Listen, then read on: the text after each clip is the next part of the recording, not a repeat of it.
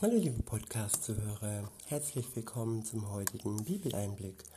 Schön, dass ihr wieder dabei seid. Ich habe für euch heute einen Psalm. Es ist der Psalm 32. Er ist überschrieben mit ein Gebet der Umkehr. Ab Vers 1 heißt es von David, ein Maskil. Glückwunsch dem, dessen Schuld vergeben und dessen Sünde bedeckt ist. Ja, Glückwunsch dem Menschen, dem Adonai das Unrecht nicht anrechnet und in dessen Geist sich kein Betrug findet.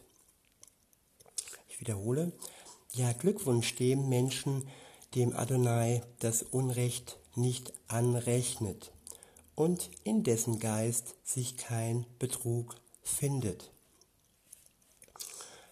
Den ersten Teil des Verses komme ich gleich. Ich finde der zweite Teil, den finde ich total interessant, wo es heißt, in dessen Geist sich kein Betrug findet.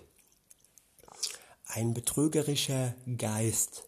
Unser menschlicher Geist, das ist hier gemeint, also nicht der Geist Gottes, der ist Wahrheit und da ist keine Spur von Betrug. Aber in unserem menschlichen Geist, da kann durchaus sich Betrug einschleichen.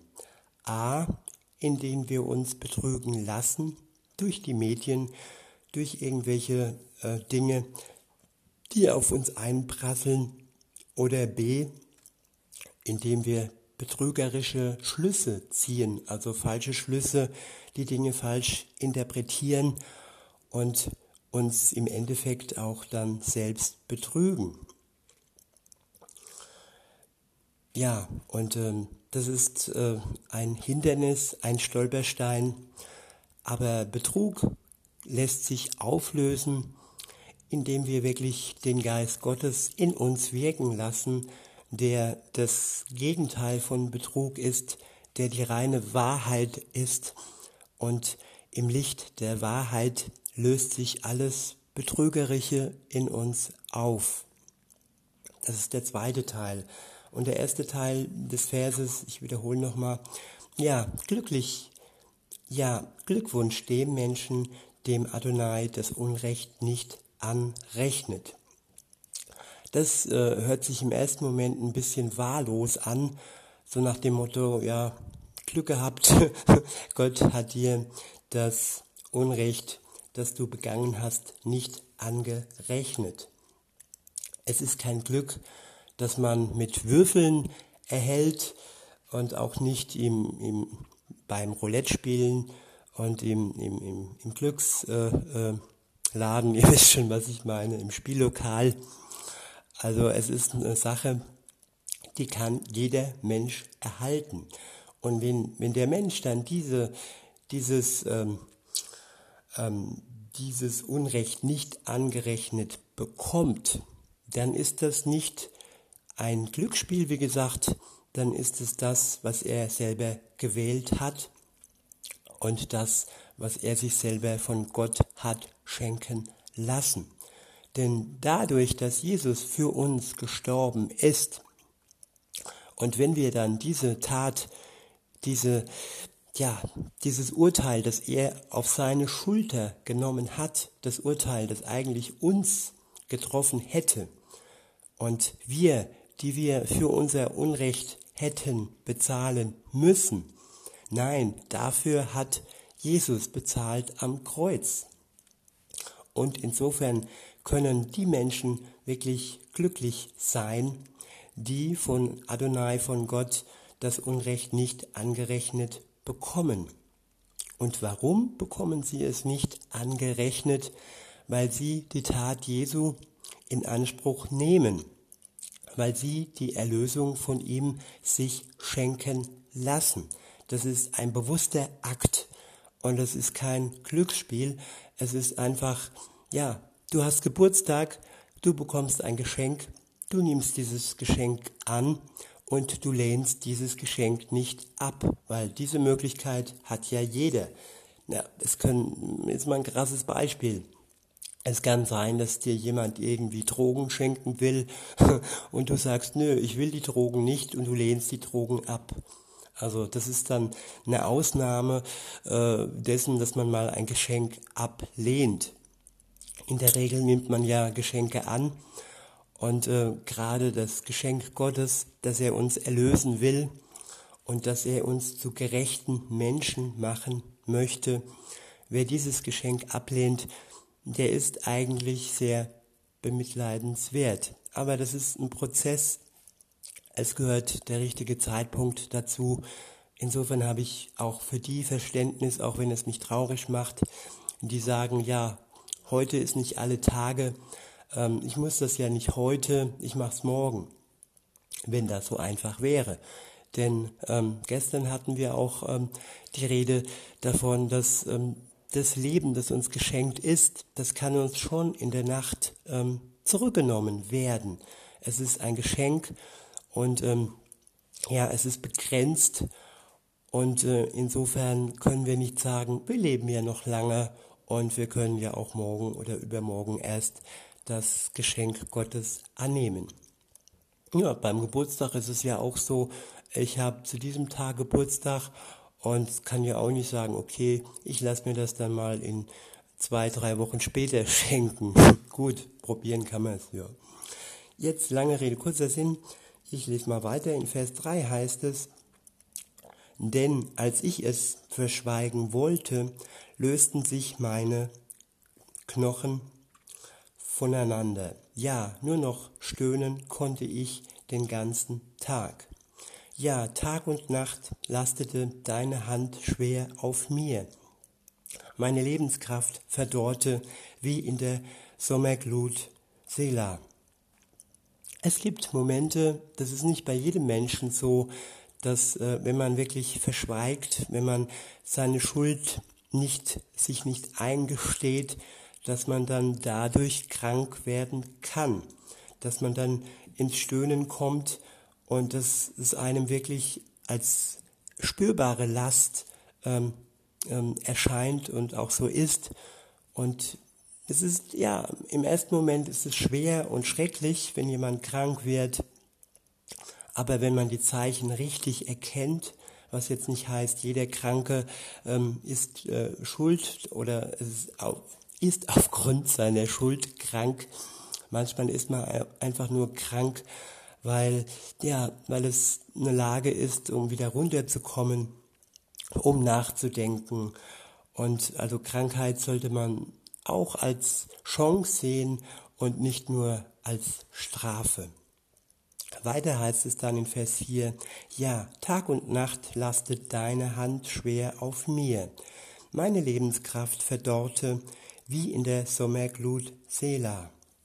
Meine Sünde bekannte ich dir und versuchte nicht mehr, meine Schuld zu verstecken. Und das ist dann der, der Wendepunkt. Wenn wir Gott unsere Schuld, unsere Sünden bekennen und sie nicht mehr versuchen zu verstecken. Dann geht die Achterbahn nach oben und dann geht unser Leben nach oben.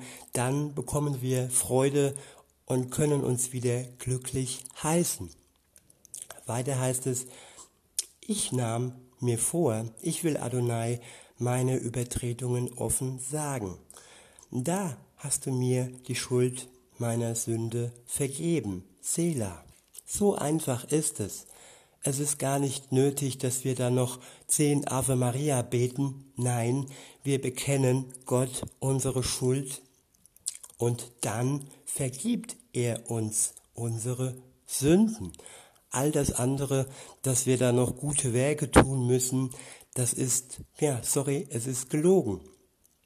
Denn wer seine Übertretungen, seine Schuld Gott bekennt, dem wird vergeben.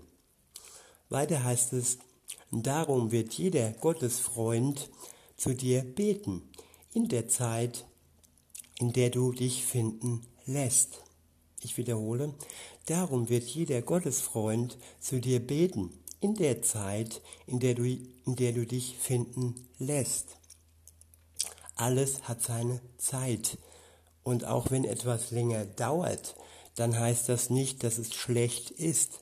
Geduld ist äh, eine Eigenschaft, die nicht jedem irgendwie ja, groß, ich will nicht sagen gegeben ist, weil Geduld kann man auch lernen.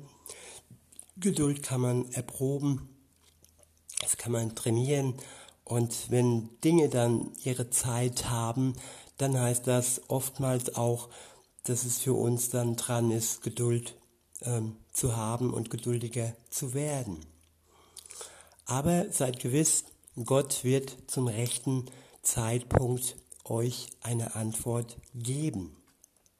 Weiter heißt es, ja selbst wenn sich gewaltige Wassermassen auftürmen, können sie ihm nichts anhaben.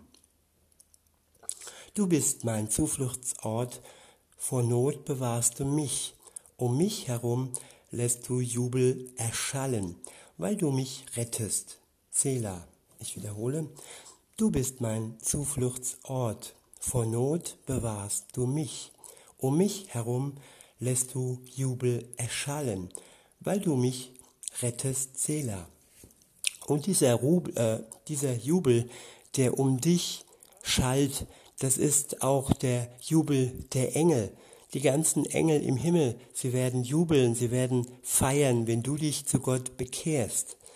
Wenn du von Gott gerettet wirst, dann gibt es einen großen Jubel. Und natürlich auch die Christen um dich herum, sie werden sich mit dir freuen, dass du von Gott errettet wurdest. Weiter heißt es, ich will dich unterweisen und dir den Weg zeigen, auf dem du gehen kannst. Ich will dich beraten, ich lasse dich nicht aus den Augen. Ja, hier spricht ein wirklich liebevoller Vater, der da sagt, ich will dich unterweisen.